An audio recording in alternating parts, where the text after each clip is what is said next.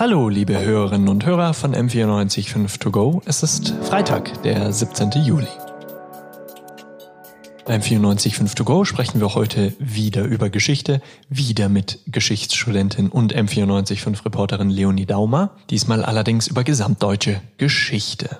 Wo fängt deutsche Geschichte an? Bis wohin geht sie? Was hat sie geprägt? Wer hat sie geprägt? Ein kurzer Überblick über deutsche Geschichte, bevor es im letzten und dritten Teil nächste Woche darum gehen soll, welche Minderheiten Deutschland besonders geprägt haben. M945 To Go. Dein Thema des Tages. An welchem Zeitpunkt hat es denn angefangen, dass sich eine Gruppe von Menschen zusammengetan hat und gesagt hat, wir sind Deutsche und das sind keine Deutschen? Einen Zeitpunkt im Sinne von Tag X äh, ist natürlich äh, bei gerade was äh, so ein großes Land wie Deutschland angeht schwer zu verorten. Aber prinzipiell sagt man, dass das 18. Jahrhundert so das Jahrhundert war. Ähm, nee, warte, lass mich nur kurz überlegen. Ich verkack immer mit den Jahrhunderten. Das ist 19. Jahrhundert, so, dass das 19. Jahrhundert das Jahrhundert der Nationalstaatsbewegung war, der Nationalbewegung in Deutschland, dass sich erstmals große Gruppen Deutscher, große Gruppen Menschen zusammengeschlossen haben und gesagt haben, wir wollen ein Staat sein, wir fühlen uns einander zugehörig, wir wollen ein Land sein. Und da ist insgesamt gesehen, kann man da so das gesamte 19. Jahrhundert betrachten, wo das angefangen hat, hat sich durchs 20. Jahrhundert durchgezogen, ähm, durchs 19. Jahrhundert durchgezogen und dann seinen Höhepunkt in dem Sinne natürlich gefunden, dass es ja dann 1870, 71 ähm, zu der Gründung vom Deutschen Kaiserreich äh, gekommen ist, was zumindest für einige dann auf jeden Fall ein Erfolg von ihren Bestrebungen gewesen ist. Und dieses Kaiserreich nimmt einen dann mit bis in den Ersten Weltkrieg, richtig? Das Kaiserreich nimmt uns dann mit bis in den Ersten Weltkrieg, ganz genau. Also das ähm, auch im Kaiserreich hat es auch weiterhin von gerade natürlich von der linken Seite Bestrebungen gegeben, auch nach vor nationalstaatliche oder so Gesellschaftsumbruch, um, Gesellschaftsumbruch fordernde Bewegungen, sagen wir es so. Aber tatsächlich ähm, ging das Kaiserreich vergleichsweise konstant an den Ersten Weltkrieg über. Es ist ja auch die, ähm, es war nach, waren die Hohenzollern, haben sich durchge, durchgeschlagen als ähm, das, das Kaisergeschlecht, das letzte Kaisergeschlecht. Es gab deswegen natürlich auch keine irgendwelchen bemerkenswerten Machtwechsel. Ähm, während dem Kaiserreich. Also das ist vor allem, wenn man es dann mit dem turbulenten 20. Jahrhundert vergleicht, ähm, zunächst erstmal eine relative Konstante, zumindest was das Politische angeht. Jetzt hat man natürlich als jemand in Deutschland geschulter besonders die zwei Weltkriege präsent, aber außerhalb dieser zwei Weltkriege, welche äh, Staaten, die es schon gab oder die sich noch formen sollten, haben denn auf Deutschland eingewirkt oder wo gab es nennenswerte Bewegungen von Menschenmassen, die irgendwie nach ins Deutsche Kaiserreich gekommen sind oder weggegangen sind oder so? Also vor allem die Zeit nach dem Ersten Weltkrieg, wo eben klar war, das Kaiserreich ist zu Ende, das war's. Ähm, das war dann gerade die Zeit, wo viele verschiedene Einflüsse zusammenkommen sind, viele verschiedene Gruppen darum konkurriert haben letztendlich, wer wird die Regeln für das neue Deutschland bestimmen? Wird es ein kommunistischer Staat, so wie es ein Karl Liebknecht wollte? Wird es nochmal eine Monarchie, wie es eben viele Monarchieanhänger wollen? Wird es eine Demokratie? Ähm, wie sie sie dann geworden ist auf die Art und Weise. Also das war genau die Zeit. Es gab ja auch ähm, Ende des Ersten Weltkriegs mehrere Ausrufungen von von Deutschland, sowohl von linker ähm, als auch von, ich sag mal, gemäßigter Seite. Und das war wirklich der Zeitpunkt, wo man gesehen hat, dass da dass da so viele, mehrere Denkweisen, mehrere Strömungen, mehrere Vorstellungen und Wünsche, was und wie Deutschland sein soll, da aufeinander geprallt sind, weil jetzt gelinde gesagt quasi klar war, das Deutschland, was wir kennen, ist weg. Und natürlich die Chance dann da war, das nächste Deutschland nach seinen Wünschen zu gestalten. Und da waren dann natürlich viele, viele Denker, viele Politiker, viele Staatsphilosophen, sage ich mal, natürlich direkt am Start, um sich da mit ihren eigenen Ideen einzubringen. Das das heutige, das betrifft das heutige Bundesgebiet von Deutschland und Polen in etwa, oder? Ganz genau. Das war ja, muss man immer noch dazu sagen, dass wir, dass Deutschland ja nach 1945 nochmal ähm, mehr oder weniger deutlich geschrumpft ist. Und wir, wenn wir von Deutschland im Kaiserreich reden und Deutschland in der Weimarer Republik reden, wir flächenmäßig und deswegen natürlich auch irgendwo kulturell und, und äh, zahlenmäßig von einem anderen Deutschland sprechen wie nach 1945. Also wäre es historisch bedingt am nähersten zu sagen, man hat eine sehr enge äh, polnische Verbindung, einfach aufgrund dessen, dass das Gebiet lange Zeit zum Deutschen Kaiserreich gehört hat. Ganz genau. Also gibt's sehr ähm, intensive kulturelle Verflechtungen, sage ich mal, obwohl auf der anderen Seite natürlich im europäischen Vergleich in Polen die Ressentiments gegen Deutschland nach wie vor noch am allerstärksten sind, weil ähm, die deutsche Wehrmacht Anfang des Zweiten Weltkriegs in Polen einfach ganz besonders viel Grausamkeiten und ähm, ja Unrecht, Unheil veranstaltet hat und ähm, ja mit diesem unter diesem Blitzkrieg ähm, Polen kann man wahrscheinlich schon sagen mit am meisten gelitten hat. Das heißt, es ist irgendwie diese Verflechtungen, das ist das ist irgendwie das ist eine zweiseitige Schneide die sind einerseits wahnsinnig intensiv, dadurch, dass das eine mal zum anderen gehört hat, ähm, aber andererseits eben auch mit viel, viel Hass und mit, ja, das ist eine dunkle Geschichte behaftet. Jetzt ist Deutschland zum aktuellen Zeitpunkt sehr stark geprägt durch die Europäische Union und innereuropäische Verbindungen zu anderen Staaten. Gab es denn sowas schon mal in der Geschichte, dass sich kontinentaleuropäische Länder oder äh, sowas zu einem Verbund zusammengeschlossen haben oder Allianzen gebildet haben oder sowas? Ähm, Allianzen hat es schon sehr, sehr, sehr, sehr früh gegeben, schon sehr lange. Das waren eben nur meistens militärische Allianzen, aber hat es auch schon gegeben und es gibt auch sehr viel Forschung, die sich genau mit der Frage ähm, auseinandersetzt, die du mir gerade gestellt hast. Inwiefern ist ein Europa im Sinne einer EU, im Sinne eines innerpaneuropäischen Zusammenhalt, Zusammengehörigkeitsgefühl, inwiefern das es vor der Gründung der tatsächlichen EU gegeben hat. Es gibt da Forschung darüber, wie das im Mittelalter war.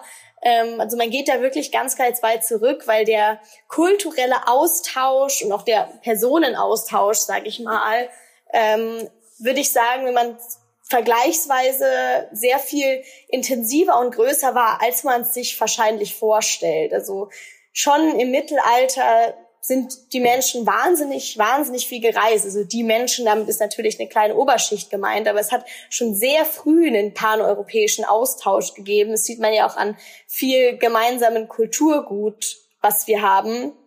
Der große Unterschied mit der Gründung der EU beziehungsweise mit der Nachkriegszeit ist eben, dass ähm, ja dafür, dafür eine Struktur geschaffen wurde und dass aus äh, militärischen Allianzen diplomatische geworden sind und sich ja eben so dieses Ziel gesetzt, dieses blöd gesagt, dieses Ziel des Weltfriedens gesetzt wurde. Das muss man sich ja immer vor Augen halten, dass man 1945 so ein bisschen die Stimmung geherrscht hat, das war's jetzt. So, das war der letzte große Krieg. Ab jetzt gibt's eine Friedensphase.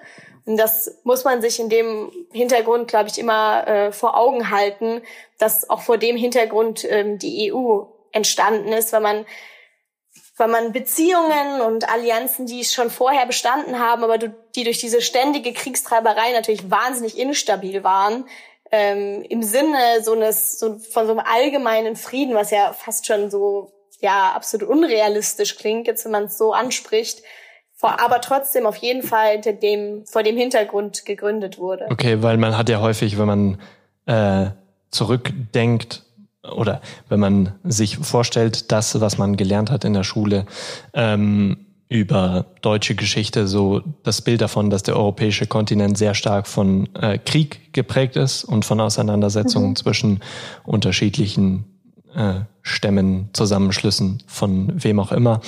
Aber es gab auch politische, politischen, in Anführungszeichen, Austausch, der dazu Immer geführt schon. hat, dass, äh, dass sich manche Nationen besser mit anderen verstehen und manche schlechter mit anderen. Ja, immer schon. Das ähm, ist ja auch was, was dann bis ins 20. Jahrhundert rein und bis in die Verhandlungen rund um die Gründung der EU auf jeden Fall schon immer mit reingespielt hat, dass es da wirklich jahrhundertelange Diplomatiegeschichte, sage ich mal, gegeben hat von Ländern, die traditionell eigentlich immer verbündet waren und Ländern, die traditionell verfeindet waren, so wie Deutschland und Frankreich ähm, wo es dann eben besonders schwierig war, so eine Brücke zu schaffen und es eben ja auch einen eigenen Friedensvertrag quasi gebraucht hat zwischen Deutschland und Frankreich, weil da man, weil da sieht man einfach, wie verwurzelt und wie fast schon traditionell so diese Feindschaft war zwischen Deutschland und Frankreich. Es hat ja auch schon lange vor den beiden Weltkriegen angefangen,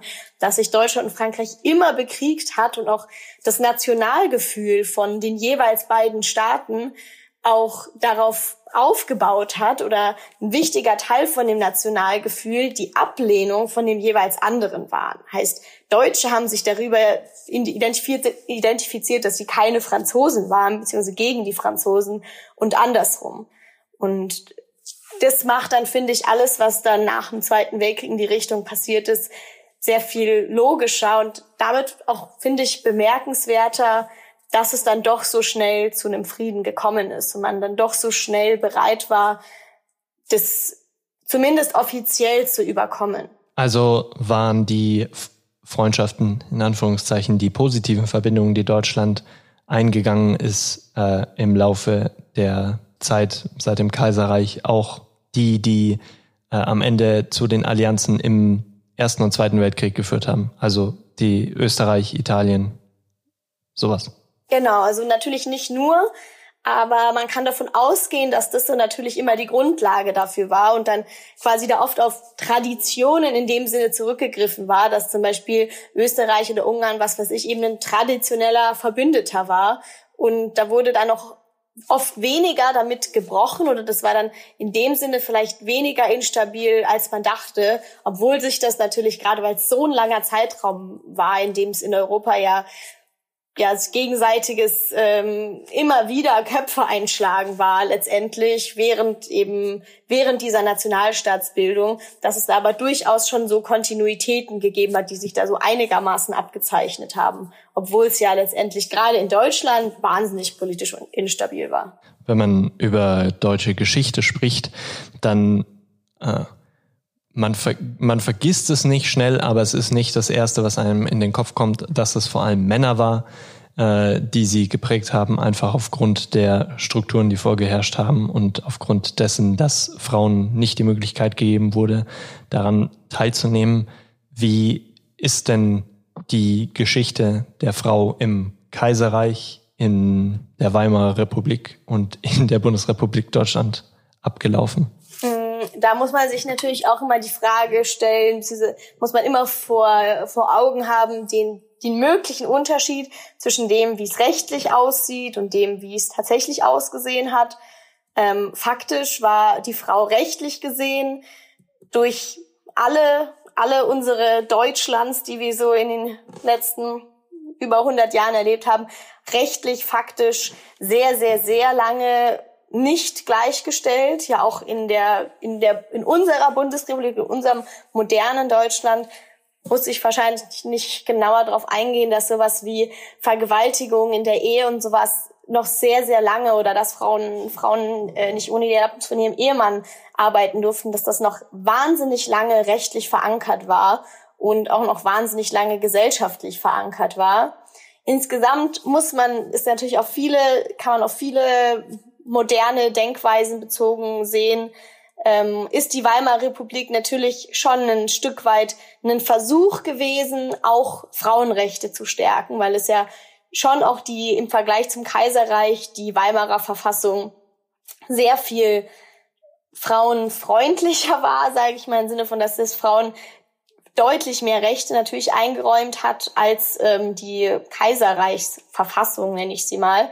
Ähm, trotzdem war faktisch gesehen in der Gesellschaft, auch in der Weimarer Republik, haben nach wie vor nur Männer Politik gemacht und nur Männer diese große Geschichte geschrieben, von der wir immer reden, auch wenn es gesetzlich gesehen, rechtlich gesehen, da schon einen deutlichen Unterschied gegeben hat und es auch die Frauenbewegung, die es ja in ihrer Stärke, sage ich mal, schon seit dem 19. Jahrhundert gegeben hat, die, wo es schon angefangen hat, starke Gruppierungen zu gehen. Das reicht sogar bis ins 18. Jahrhundert rein, dass sie da durchaus auch schon einige Erfolge verbuchen, verbuchen konnten und auch sich schon viel mehr in Vereinen von, und Gruppen und Verbänden zusammenschließen, engagieren konnten. Aber letztendlich, wie du schon gesagt hast, dass Frauen Geschichte machen, wirklich die Geschichte, von, von der wir dann ja auch reden, die große Geschichte, das ist was sehr, sehr Neues. Leider. Auch wieder eine ähnliche Frage wie letzte Woche schon ähm, zur Frage bei Schwulen und Lesben. Wann hat es denn angefangen, dass es eine gesellschaftliche Bewegung gab, die sich dafür ausgesprochen hat, Frauen gleichzustellen und nicht nur Frauen das waren? Eine Bewegung gab es schon früh, also Frauenbewegungen kann man schon im Kleinen, in Gruppen schon super früh, schon zu Beginn der Moderne feststellen. Und ähm, das hat relativ, ist relativ konstant mehr geworden. Ähm, und die sind relativ konstant stärker geworden. Also deine Frage zu beantworten, kann man, würde ich sagen, ja, im 18. Jahrhundert, Ende 18. Jahrhundert auf jeden Fall ansetzen, dass das langsam angefangen hat aber tatsächlich Erfolge sind einfach wahnsinnig lange ausgeblieben. Also das war quasi ganz lange ein, ein Kreis an auch super gebildeten Frauen teilweise, die sich zusammengeschlossen haben und ähm, ihre eigene Politik gemacht haben und sich stark gemacht haben, aber das ganz lange ähnlich wie im Schwulen- und Lesben-Thema einfach geduldet wurde, in dem Sinne, dass nicht viel dagegen gemacht wurde, aber gerade bei Frauen ist den Männern immer sehr einfach gefallen ist, das einfach lächerlich zu machen und so zu verhindern, dass das lange jegliche Art von Ernsthaftigkeit auf der großen Bühne bekommen hat, weil es eben immer so leicht war zu sagen im Sinne von, die haben halt nichts zu tun, wenn sie den ganzen Tag zu Hause sitzen, lass sie doch rumspinnen von ihren, von ihren Träumen oder sowas.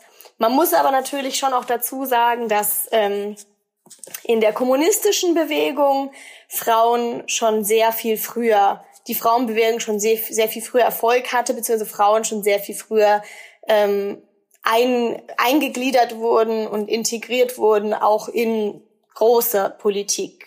Rosa Luxemburg, das beste Beispiel ähm, und das prominenteste Beispiel natürlich, ähm, die ja auch an der Spitze von solchen Aufständen gestanden ist. Und das war natürlich in der kommunistischen Bewegung, hat sich, war die Frauenbewegung natürlich um einiges mehr zu Hause, mehr erfolgreich und auch eingegliedert in alles.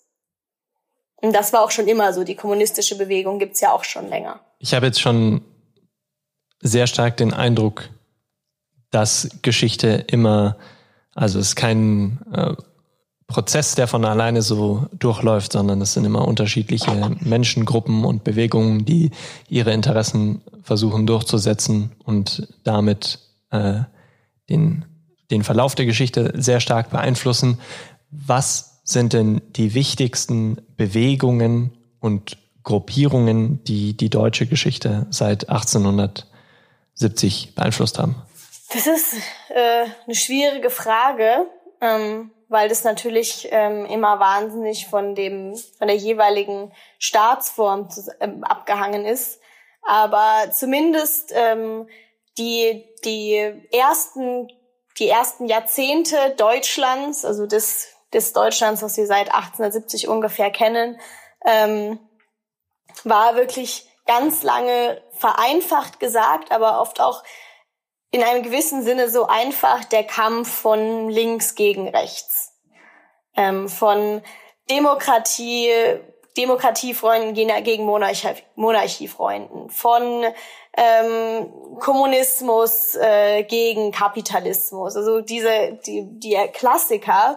Aber das ist tatsächlich, was äh, die frühen Jahre letztendlich geprägt hat und was sich dann auch so gut abgezeichnet hat am Ende vom ähm, Ersten Weltkrieg, als quasi auch schon mal die erste Stunde Null von dem Jahrhundert, was Deutschland angeht, ähm, erreicht war, wo eben dieser, dieser krasse Gegensatz links, rechts, was machen wir aus Deutschland? Sind wir wieder Monarchie oder machen wir was Neues? Machen wir eine Demokratie? Das sind immer die Kräfte, die sich da gegenübergestanden haben bis 1945, wo man ja faktisch gesehen sagen muss, das war ja ähm, erstmal fremdbestimmt, die, die, die ersten Jahre der, der Staatsbildung. Wenn ich pro Staatsform Kaiserreich, Weimarer Republik, Bundesrepublik ohne Ostdeutschland und Bundesrepublik mit Ostdeutschland nach 1990 eine wichtige Figur kennen muss für die deutsche Geschichte. Wer sind denn das für die vier Zeitabschnitte? Insgesamt finde ich zumindest, dass mir das immer auffällt, dass sich quasi, wenn man am Zeitstrahl der deutschen Geschichte weiter vorgeht, so es immer schwieriger ist, so die wichtige Person auszumachen, weil ist ja auch irgendwo klar, sobald sich gerade die Demokratie etabliert hat, wo ja Pluralismus äh, ja eins der der maßgebenden äh, Elemente ist, sage ich mal, natürlich auch sich die Anzahl der ähm, Akteure vermehrt. Aber man muss da, bei sowas muss man, zumindest was den Anfang von Deutschland angeht, ist ja fast schon ein bisschen klischeehaft, zumindest ähm, ist es ja auch, wird uns, ist ja auch das schon was, was einem in der Schule immer sehr viel beigebracht wird. So, ich sag mal, dieser Bismarck-Hype, dieses berühmte Bild von der Gründung des Kaiserreichs im Schloss Versailles, wo eben Bismarck so zentral in diesem Bild steht und das Ganze überwacht. Ähm, zu sagen, Bismarck ist der Gründervater Deutschland, ist ein Schmarrn in meinen Augen, aber er hat eine sehr, sehr wichtige Rolle gespielt, das zumindest die Anfänge Deutschlands zu formen und in dem Sinne auch eine wichtigere Rolle als die tatsächlichen Kaiser, auf jeden Fall. Die, die Kaiser waren ganz wichtig für das Nationalgefühl, für diese Identitätsbildung und ähm, waren ja auch so letztendlich die Personifikation und die Vorantreiber von dieser, ich nenne es mal Kriegsgeilheit, die ja auch irgendwie die Kaiserzeit wie nichts anderes geprägt hat. Und dafür waren die Kaiser ja letztendlich Symbolbilder, aber die Politik haben dann oft andere gemacht, sage ich mal, dadurch, dass es ja auch schon öfters äh, Herrscherwechsel ähm, in der im Kaiserreich gab, beziehungsweise dieses berühmte Drei-Kaiser-Jahr, wo es in einem Jahr drei Kaiser gegeben hat, ähm, ist es ja sowieso dann schwer, von der Kontinuität zu sprechen. Ähm, ich könnte noch ganz kurz weiter ausführen zu der Frage, weil ähm, prinzipiell finde ich, dass da auch in der Geschichtsschreibung und in der Geschichtswissenschaft mehr getan werden muss, als immer nur so diese gängigen, ähm, gängigen, wichtigen Personen zu rezitieren. Immer einen Adenauer und einen Ludwig Erhard und sowas.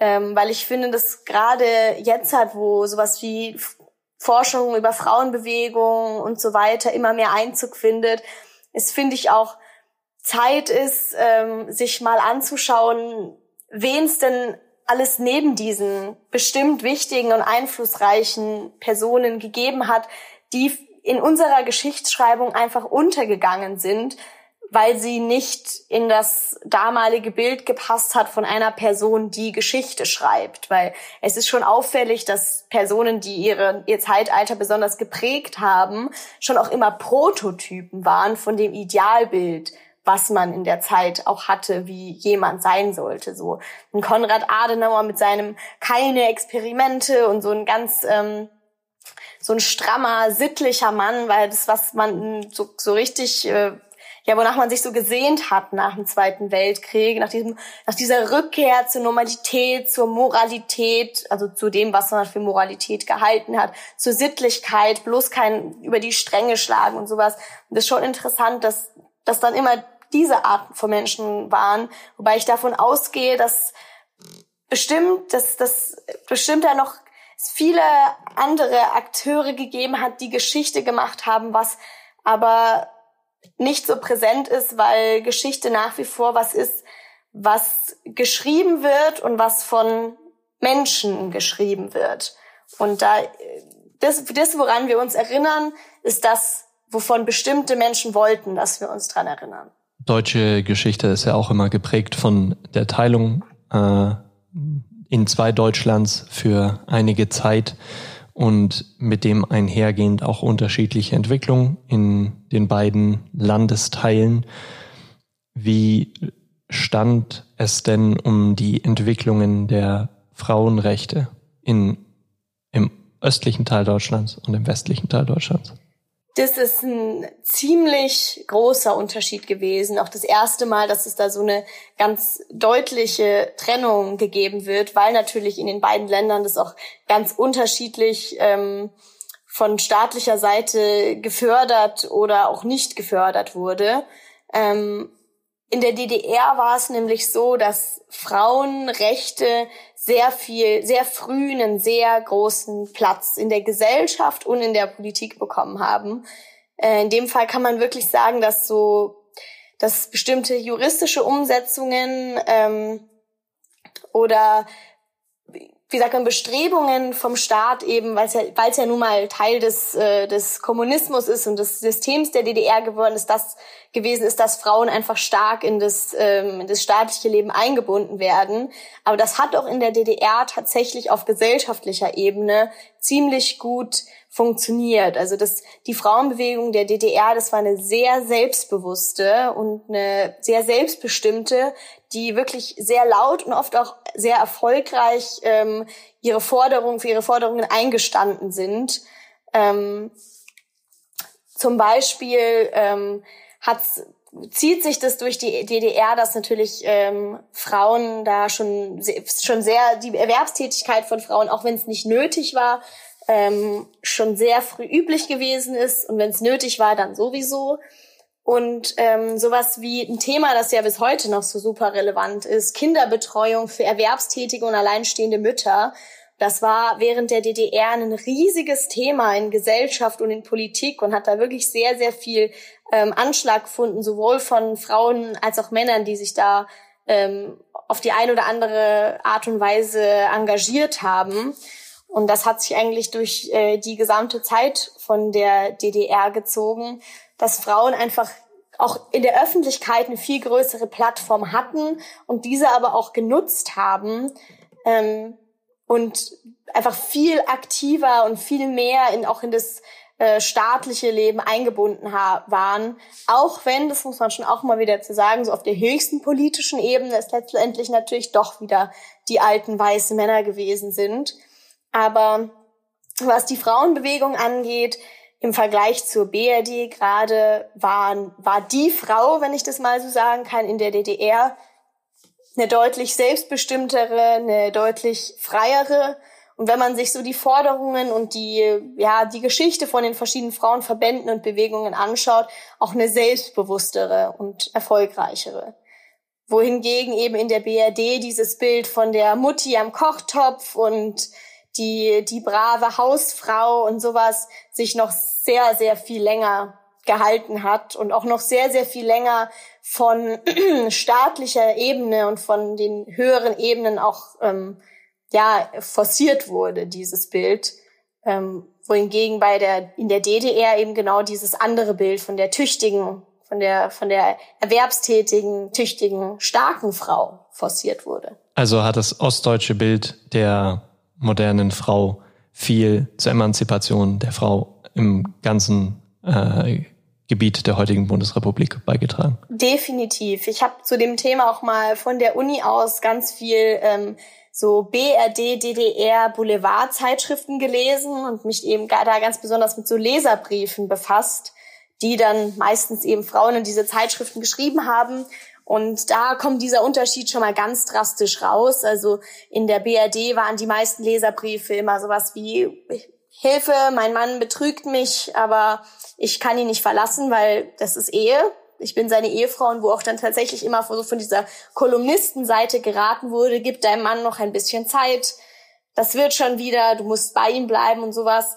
Und die Themen in den DDR-Zeitschriften immer waren, wieso gibt es keine Möglichkeit, unsere Kinder wohin zu schicken, wenn wir arbeiten gehen? Oder wieso hilft mein Mann so wenig im Haushalt? Also das war ähm, schon auch auf, auf, der, auf, auf kleinster Ebene ein Unterschied wie Tag und Nacht. Und um auf deine Frage nochmal einzugehen, dass da die DDR-Frauen da auch durchaus ähm, überheblich auf die BRD geguckt haben, was das angeht. Und ähm, da schon noch was ich aus diesen Leserbriefen ganz oft rausgelesen habe, ist so dieses war ja, die, dass die Frauen in der BRD noch um einiges, sag ich mal, verdummter sind und ähm, sich die, die viele Frauen in der DDR da durchaus erhaben gefühlt haben.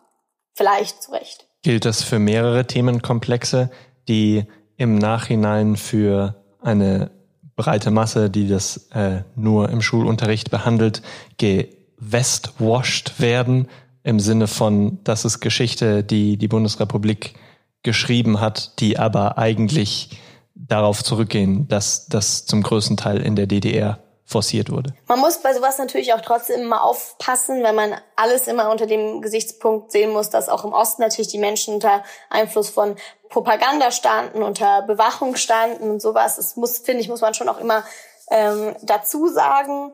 Aber ich finde auf jeden Fall, dass es im Schulunterricht oft zu kurz kommt, gerade solche, solche Seiten wie die Frauenbewegung, die da einfach im Osten es sehr viel, viel leichter hatte in Ostdeutschland und sehr viel besser unterstützt wurde. Und äh, da haben wir auch schon letzte Woche drüber geredet, zum Beispiel auch die Schwulen- und Lesbenbewegung da rechtlich gesehen ähm, schon sehr viel früher rechtlich unterstützt wurde und rechtlich zumindest Homosexualität entkriminalisiert wurde. Also ich würde sagen, es gibt da schon mehrere Bereiche, in denen die DDR eigentlich viel fortschrittlicher war. Und ähm, dann in dem Sinne, in der Wiedervereinigung, muss man schon so sagen, einen, einen Rückschritt machen musste. Weil während die Wiedervereinigung provokant gesagt, beziehungsweise ist ja eine, ist ja eine These in der Forschung, war keine Wiedervereinigung, sondern eine Einverleibung von der DDR in die BRD, das ist kontrovers, da mag jeder zu seiner eigenen Meinung kommen, aber was sowas wie die Frauenbewegung angeht, ist es schon so gewesen, dass es für viele Ostfrauen ein großer Schritt zurück gewesen ist und äh, dass da passieren konnte, dass eine Frau, die ihr ganzes Leben lang gearbeitet hat und nichts anderes kannte und ähm, ja so so diese typische äh, Working Mom von mir aus war, dann plötzlich nach der Wiedervereinigung an den Kochtopf verbannt wurde. Ähm, weil es nun mal so war und weil das das Bild ist, was sich in der BRD noch, auch nach der Wiedervereinigung, auch trotz der, der 68er-Bewegung, ähm, doch noch durchaus etabliert war, beziehungsweise etablierter war. Es kann natürlich auch dabei helfen, viel äh, vielleicht von der Frustration zu verstehen, die dadurch dann entsteht, wenn man diese ja. Erfahrung machen muss. Ja. Danke, Leonie. M945 to go. M94.5 to go gibt es nächste Woche wieder, dann mit dem ausschließenden Part zu deutschen Minderheiten in Deutschland. Bleibt gesund.